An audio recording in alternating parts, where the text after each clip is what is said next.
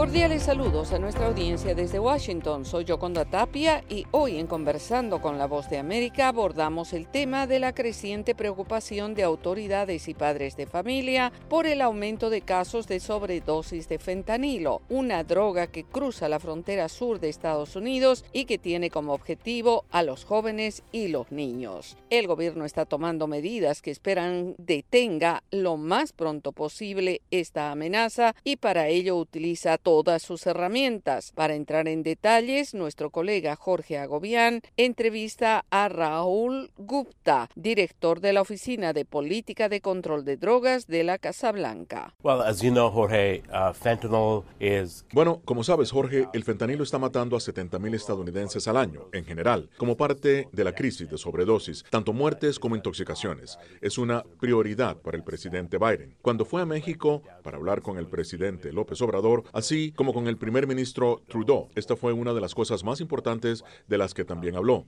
El presidente habló de por qué es importante que nos aseguremos de tener campañas educativas, especialmente para que los niños sean conscientes y entiendan que tienen el poder no solo de ser conscientes de esta amenaza, que es mortal, sino también de tener naloxona, el antídoto, para que puedan ayudar a sus amigos y a otros. Además, asegurarnos de que tenemos el tratamiento disponible para todos los que lo necesitan. Sabemos que demasiados estadounidenses hoy en día no pueden recibir el tratamiento. Entonces, junto con el antídoto, lograr que más personas reciban el tratamiento.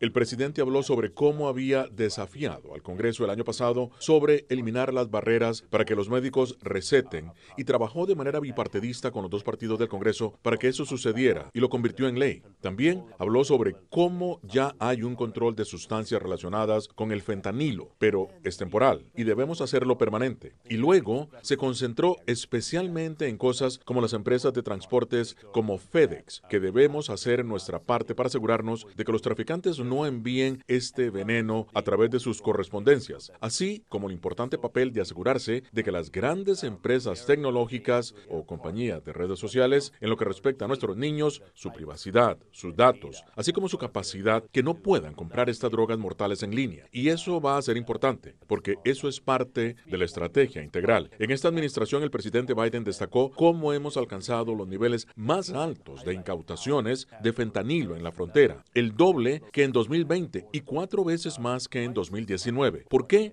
porque hemos implementado tecnología para poder detectar más, pero el problema no comienza ni termina en la frontera. Tenemos que trabajar con México, tenemos que trabajar con ellos porque tenemos la responsabilidad compartida de la seguridad, protección y salud para las personas de ambos países. Entonces, este es parte de ese marco central para cerciorarnos de que estamos trabajando en seguridad, salud pública, además de mejorar la relación para que México no esté expuesto al envío de precursores químicos, píldoras y otras cosas, y estamos asegurándonos de que estamos compartiendo y cooperando más.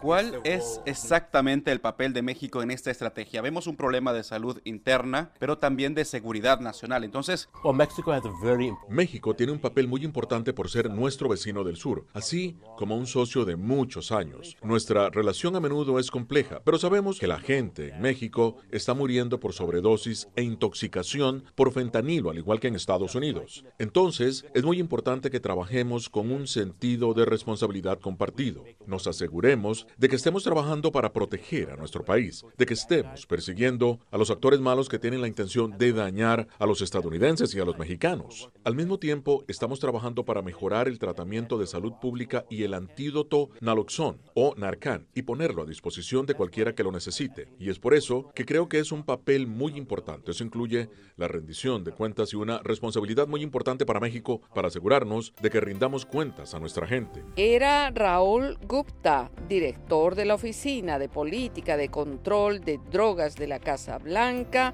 ofreciendo detalles de los esfuerzos del gobierno para controlar el alcance del fentanilo y otras drogas a los jóvenes y niños en Estados Unidos.